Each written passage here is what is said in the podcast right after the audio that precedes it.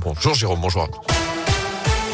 Et à la une, le coup d'envoi des vacances de Noël. Bison futéiste, le drapeau orange uniquement en Ile-de-France. Aujourd'hui, dans le sens des départs, ce sera plus compliqué en revanche sur les rails. Les différents préavis de grève sont bien levés. Le conflit est réglé à la SNCF, mais trop tard pour établir des conditions de circulation normales pour aujourd'hui.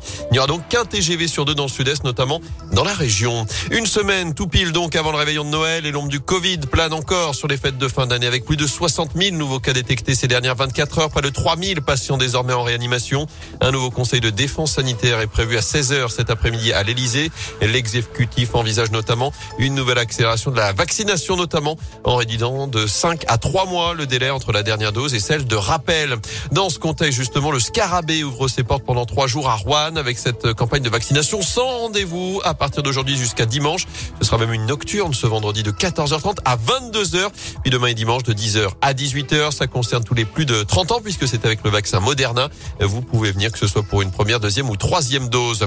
Dans l'actu, également, Gérald Darmanin sera bien affirmé dans la Loire en fin de semaine prochaine. Le ministre de l'Intérieur est attendu chez nous jeudi après-midi.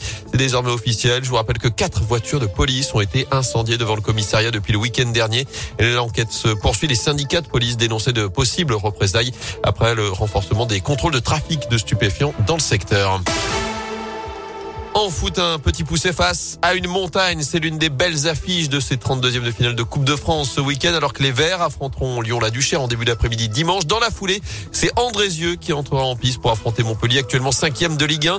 Et comme le souhaitait le club ligérien, la rencontre se disputera bien à l'Envol Stadium. Plus de 4000 spectateurs sont attendus pour cette affiche de gala.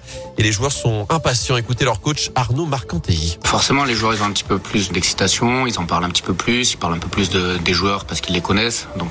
On entend un peu plus les, le nom de, de, certains joueurs dans les couloirs. Montpellier, sur les quatre derniers matchs, euh, force est de constater que c'est le tube du moment en Ligue 1. Il tourne, il tourne plutôt très bien. Après, euh, nous, on a fait un gros match contre Grenoble, donc euh, ça, ça fait un parcours en Coupe de France qui est plutôt, plutôt réussi. C'est ce qu'on avait dit aux joueurs. L'objectif, c'était de pouvoir se confronter à des grosses équipes. Donc, Montpellier, il faudra faire même beaucoup plus, à mon avis. Donc, euh, voilà, mais les joueurs sont, sont à mon sens, capables de, de faire encore plus. Mais il n'y a pas de recette miracle, sinon je gagnerai plus souvent.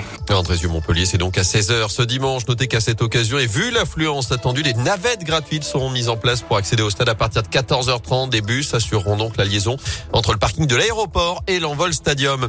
Les Bleus s'en sortent bien en Ligue des Nations. L'équipe de France tenante du titre a finalement hérité de la Croatie, du Danemark et de l'Autriche pour la prochaine phase de poule. Ce sera à partir du mois de juin. Enfin, un premier podium déjà au Grand Bornand. Anaïs Bescon a décroché la deuxième place hier lors du sprint femme à l'occasion de la Coupe du Monde en Haute-Savoie en biathlon.